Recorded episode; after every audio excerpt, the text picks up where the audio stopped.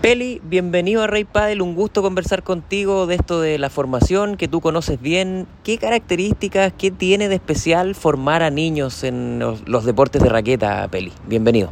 Bueno, primero que todo, eh, feliz de estar en, tu canal, eh, Rey Padel, y, compartir esto, esto de lo que vamos a hablar ahora, que es la formación de los niños. Bueno, eh, refiriéndome a, eso, bueno, hay grandes habilidades que, los niños pueden dominar con la raqueta, que tiene que ver también con la pelota.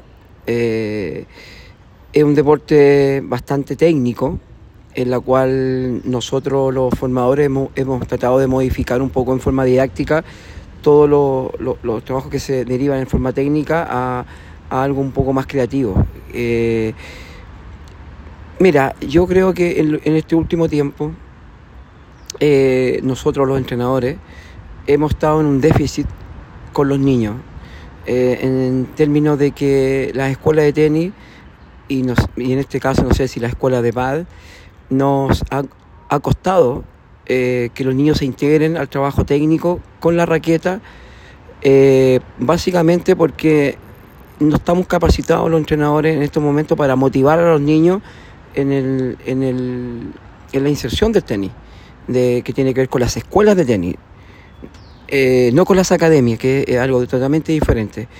Y con las escuelas de pad, yo creo que el pad va a tomar una ventaja importante porque se juega en un espacio reducido, entonces el entrenador tiene una interacción mucho más, más cercana con el niño.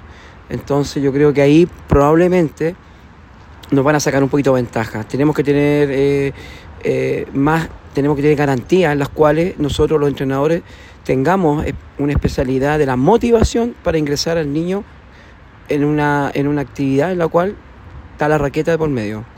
Peli, tú con toda la experiencia y has visto casos de niños que llegan a los 10 o menos años y terminan siendo profesionales en el tenis, en lo tuyo. O sea, has visto evoluciones distintas, hay niños que son muy talentosos y que de ahí se dedican a otras cosas, hay distintos casos, pero la motivación al principio parece ser la clave, eh, que lo vean como un juego primero, que, que no sientan ningún tipo de presión ni de mucha técnica, mucha información. ¿Es así, Peli? Sí, mira, hay algo muy, también muy, muy importante también en esto, que los niños actuales no son los mismos niños que hace 30 o 40 años atrás. Eh, ¿A qué me refiero con esto? Que los niños antes eh, eran de club, eh, eran niños que llegaban temprano a un club y se iban tarde. Entonces podían jugar con un socio, podían jugar con otros niños, podían jugar en el frontón, podían jugar en la cancha de tenis, realizábamos juegos que eran, que eran bastante entretenidos. Incluso otros deportes también pasaban todo el día haciendo cosas. Los niños actuales no juegan. Los niños, los niños actuales no se pasan a buscar de una casa a otra para ir a jugar a la plaza, para ir a jugar en la calle, para ir a jugar... No, no, no. Los niños cada día están jugando menos. Entonces cuando se habla de talento hay que tener mucho, mucho cuidado con la palabra talento. Talento es una cosa que tiene que ver básicamente que nos, nos corresponde a nosotros los entrenadores, que tiene que ver con la creatividad, que tiene que ver con un montón de, variantes. Pero las condiciones, las que los niños tienen, que es la velocidad, que es el trabajo técnico, eh, los niños actuales no las dominan, porque nosotros los entrenadores, yo hace un tiempo atrás, claro, hice una charla que era primero motivamos, luego enseñamos. Y yo creo que por ahí tenemos que partir con, la idea de poder ingresar al, al, juego, al juego que los niños actuales no lo están realizando. Bueno, ahí está el gran ahí está el gran enemigo de, de estos tiempos eh, que interfiere con el juego al aire libre, que son las pantallas, Peli. Y eso obviamente que, que, condiciona que la realidad de los niños sea totalmente distinta a cuando nosotros éramos niños hace 20, 30 años atrás, más o menos. Claro, la, la verdad que limita mucho, limita mucho en la, en la eh, sobre todo en el grado de atención. Eh, yo creo que un gran, un gran problema que tenemos que nosotros manejar los entrenadores, que debería existir como ramo en la universidad de educación física, la universidad quizás no tan solo de educación física, sino en la escuela todo, es capacitar a los entrenadores para poder generar el grado de atención de los niños.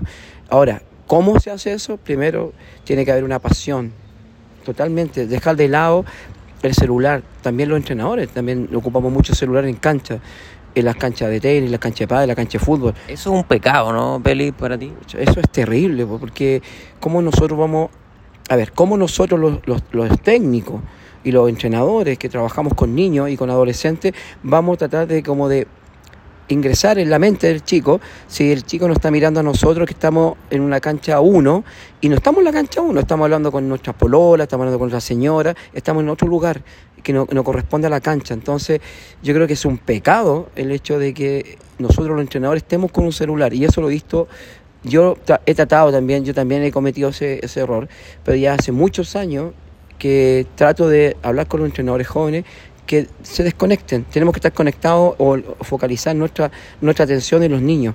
Eh, y yo creo que hay, un, hay, un, hay una imitación, yo creo que la imitación es, es, importante. Si los niños nos ven que estamos muy conectados con ellos, ellos se van a conectar con nosotros, aunque sea hace par de horas.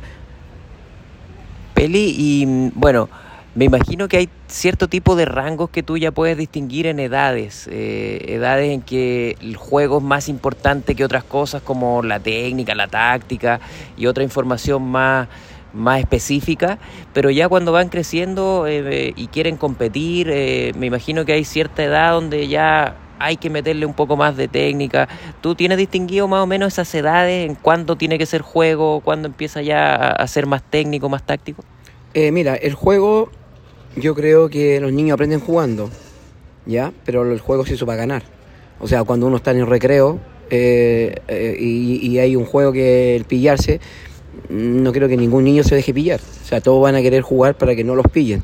Pero eh, la idea de, del juego, yo creo que a los 10 años, 9, 10 años ya, uno como entrenador va notando un niño que es realmente competitivo. Obviamente que eso está totalmente de la mano también con la condición técnica. Yo creo que hay un factor que la técnica nosotros la tenemos que enseñar en forma totalmente didáctica.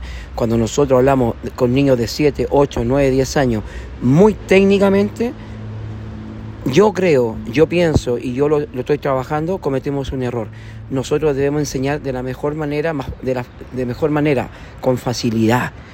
Eh, conceptos simples, ¿no? Conceptos simples porque los niños no entienden jugando. Entonces, si yo le explico el swing y que tienes que pegar de esta forma a un niño de 8 o de 5 o 6 años, probablemente no va a entender. Pero si yo le estoy enseñando rueda a dos manos y le digo, mira, aplícalo como celular, di, aló, bueno, probablemente me va a entender con mucho más rapidez. Y yo creo que eh, en, en, ese sentido los niños aprenden con mucho más facilidad. Y respondiéndote a eso, los niños de 10 años, que es un niño competitivo, ya los chicos ya deberían estar aprendiendo a lo que te dije en un principio, que el niño debe aprender a ganar. Tiene que aprender también. El niño aprende jugando, pero el juego se hizo para ganar. Y después, bueno, eh, no sé, hoy día en, el pádel, por ejemplo, existen muchos torneos que ya están incorporando categorías sub 10, sub 12. Eh, ¿A qué edad tú recomendarías que ya un niño puede meterse a un torneo con todo lo que significa? Porque hay niños que se frustran, otros niños que tienen cabeza competitiva desde chico y saben ganar, saben perder. Pero hay que enfrentar esa experiencia y estar más o menos preparado. Mira, hace poco conversé con con gente del pádel, que son entrenadores de pádel, me, me preguntaron, me, me, pidieron mi opinión, cómo yo veía el tema, el tema de las escuelas infantiles de pádel. Yo entiendo que, que se pueden juntar cuatro niños en una cancha y hacer un trabajo de una manera bastante buena, porque es un espacio pequeño, en un espacio pequeño en donde tienes que enseñar muchas cosas como el bote pronto, el punto de impacto. Yo no entiendo, bueno, cosas técnicas que los entrenadores de padre lo manejan mejor que yo, pero lo que yo le propuse ahí en las escuelas de padre infantil es agrandar un poco más la cancha de padre, anancharla y alargarla un poco para que exista más dinámica en el, en el juego del padre. Obviamente que después los niños se trasladan a los niños que compiten bien que, que, que, que, el entrenador de pádel va notando que ellos pueden ya estar en una cancha reglamentadamente buena de pádel, pero yo lo, propuse básicamente para que existan mayor, mayor cantidad de niños en una, can, en una cancha para que sea el ejercicio más dinámico. Pero yo creo que el niño ya a los 10, 11 años en pádel también, si maneja volea, eh, maneja los conceptos que el entrenador se lo está diciendo y el entrenador observa que el chico entiende el tema de las paredes, todo, yo creo que ya deberían competir y existir una categoría infantil de pádel. ¿Cómo manejas tú, Peli, al tratar con los niños que, que, los niños al hacer deporte, sea fútbol, sea tenis, sea pádel, hoy día tienen ídolos y dicen, oh, yo quiero ser como él, mi sueño es ser profesional como Djokovic, como Nadal, o como Paquito Navarro en el pádel, o como Agustín Tapia, como Messi, como Cristiano. ¿Cómo manejas tú eso que son sueños súper legítimos de niños, pero que sabemos que al final es uno de, millones que llega a ser como ellos? Los niños sueñan siempre, pero eh, yo hace un tiempo atrás insisto que la imitación es la, es la mejor, eh, el primer eh, eje de la educación, imitar lo que se hace bien para poder después tratar de, realizarlo en la cancha. Y los niños imitan a los mejores, eh, los que acabaste de decir. Si está Messi, está Maradona, está Paquito Navarro, del padre, está Nadal, Djokovic, la actitud que tiene Mazú, la garra, el temperamento, todas esas cosas los niños la van realizando y la van soñando en cancha. Lo importante es que nosotros los entrenadores tengamos que visualizar ese tema y, ir como también eh, sumándonos a su sueño y después tú vas como modelando un poco al, jugador con el sueño que tiene el niño. Por ejemplo, si el chico quiere ser un tremendo goleador, yo creo que el entrenador después le, manejará conceptos técnicos del fútbol. En el tenis lo mismo, si el chico le quiere pegar una, una, una derecha como la que pegaba Fernando o la que pega Nadal, eh, la forma que tiene, bueno, uno lo va modificando y le va explicando a los niños, porque muchos, muchas veces los niños imitan y a veces imitan mal, porque uno tampoco está presente en ese sueño. Oye, Peli, y, tú decías, bueno, la, la, motivación como concepto clave cuando estás tratando con un niño en el deporte. Eh, tú tienes ciertas técnicas o, ciertos recursos que ocupas, le pones sobrenombres. Nosotros somos fanáticos de tu Instagram ahí donde aparecen algunos de esos, de esos apodos que le pones a tus alumnos y los motivas mucho. Eh, me imagino que, que, un niño con confianza eh, puede sacar y, pulir algunas cosas que, que, le faltan de repente técnicamente o, o carencias que tienen gracias a la confianza que tiene en lo que está haciendo. Mira, sí, bueno, agradezco eso porque eso, esto lo estoy haciendo hace muchos años. El hecho de, bueno, hay un apodo que, que es un apodo positivo que fue el de León Lama. El León. El León Lama fue básicamente una, una, una, fuerza interna que yo a mí me nació por, una, por un tema que, bueno, particularmente ya todo el mundo sabe de su tema de salud, que era el mal de Crohn, y sacó adelante todo su proceso competitivo. Y había que poner un apodo. Entonces yo dije, este niño eh, con todo el, con, porque la palabra esfuerzo yo no la pongo, ¿eh? el esfuerzo es cuando ya realmente a ti no te dan ganas de hacer algo y, lo haces con esfuerzo. No, yo digo, este chico, ¿cómo le pone? Y dije, el león. Y de ahí en adelante, bueno, le he puesto el tigre Polsen, el bambán, no sé, la potencia.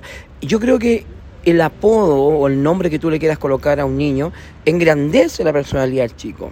Entonces nosotros tenemos que tratar de poner eh, o, ubicar a alguien en, un, en, un, punto el cual el chico realmente se sienta un tigre, realmente sea potente, realmente el chico sea un bambán, un fuerte, pero con algo más positivo. Yo a veces escucho, claro, que nosotros los entrenadores a veces todos nosotros, eh, tratamos como de tener mucho ojo con los apodos, porque también uno disminuye un poco y el chico ya no quiere venir más a la escuela. Yo creo que es un, a mí me ha servido como un tremendo elemento en mi desarrollo como entrenador, eh, el poder motivar a los chicos con un apodo que el cual lo, lo, siga hasta, hasta el, es como el Fernando González, bombardero de la reina, el bombardero porque le pega fuerte. Entonces yo creo que no está mal hay que seguir trabajando en eso y tenemos que buscar alternativas en las cuales los niños vengan todos los días motivados y nos saluden con, con mira, con ese, oh, yo soy el bombardero, yo soy eh, Bam yo soy potente, y eso para, ya, ya tenemos algo ganado ya, o sea, ya tenemos un número en el ranking mundial que nos va a catalogar a nosotros como grandes motivadores. Y el tema de los papás, Peli, si tú pudieras decirle algo a papás que tienen niños que les gusta mucho el deporte, que están metidos en tenis, en fútbol, en pádel y que están desarrollándose ahí, más allá de, lo competitivo, más allá de, de donde lleguen, pero que están ahí apoyando, que están ahí acompañando. Bueno, los la familia en el, en el seguimiento de los niños es clave. O sea, eh, yo creo que el, factor importante para que nosotros podamos seguir activos en, en, una escuela de padres, en una escuela de tenis, en una escuela de fútbol, en una escuela de básquet, todo, es el seguimiento que tengan los padres hacia, no, hacia nosotros. Ahora, yo tengo un, un... A mí me pasó algo muy importante, que los padres dieron deporte durante un mes entero con los panamericanos Creo que fue una fiesta maravillosa, donde no fueron los niños, fueron los padres, fueron los abuelos, gritaban el CHI, todos los niños. Fue maravilloso. Yo hasta, yo tengo un ídolo, Martín Vidaurre, ya para mí es mi... porque encontré que ese chico eh, eh, encandiló las calles, ¿cachai? Como que paralizó un cerro, eh, hizo, hizo una magia. Él motivó como su bicicleta, él motivó con su, como la forma que tenía, como que le daba pena que, lo que él no pudo alcanzar, no por él, sino por la gente que lo fue, salió a la calle. Eso para mí fue realmente emotivo. Y los niños lo vieron, lo palparon. Entonces los padres, con todo esto, yo también creo que se motivaron. Lo que pasa es que ahora es importante que los padres pregunten y no opinen, porque muchos padres a veces, claro, eh, van un poquito más arriba, parten muy bien, pero ya después entran en este concepto de la, de la opinión, en donde chocan con el entrenador. Yo creo que ahí hay que ir manejando eso a corta edad, porque los niños se dan cuenta de eso. Entonces al final no, no, no se ve bien, pero yo creo que eso ha ido mejorando y yo creo que ahora ha mejorado mucho más por lo que te acabo de decir. Creo que los Panamericanos fueron una antesala maravillosa para nosotros. Ojalá que la, podamos aprovechar también. O sea, que los padres sean padres y, dejen el trabajo de, de, coach, de entrenador al, propio entrenador. Lógico, porque, porque es un trabajo el cual mm, eh, tiene que ser un poquito más fluido, ¿cachai? Cuando ya el padre tiene una, una, una opinión y no pregunta, eh, se torna un poco medio angustioso la, labor, porque, porque sobre todo con deportes que son eh, el tenis, el padre, yo creo, ojalá que no, eh, y el fútbol, que son deportes demasiado, que dependen mucho de, un montón de cosas de proceso, porque el tenis es un deporte de, demasiado proceso largo, y los padres no lo entienden. Muchos padres han acabado con la carrera de los niños.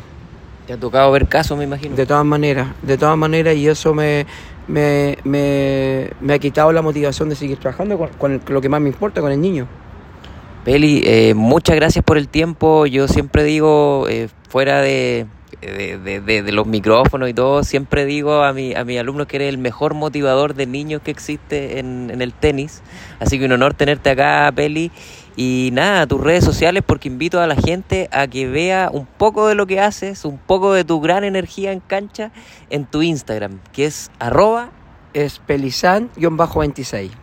Arroba pelizan26, gracias Peli. Y bueno, seguramente que más adelante hacemos otro capítulo hablando de temas parecidos. Muchas gracias, espero que, que todo el ratito que tuvimos acá de... de eh, nos dimos, nos frenamos nuestro tiempo para poder sentarnos aquí a conversar y lo invito a todos los padres, entrenadores, niños a, aprovechar eh, las instancias que tenemos para poder juntarnos en una cancha de padre, de tenis, de fútbol, de voleibol, de lo que sea. Pero y un mensaje a todos los entrenadores. Primero motivamos, luego enseñamos. Gracias, Peli. Gracias a ti.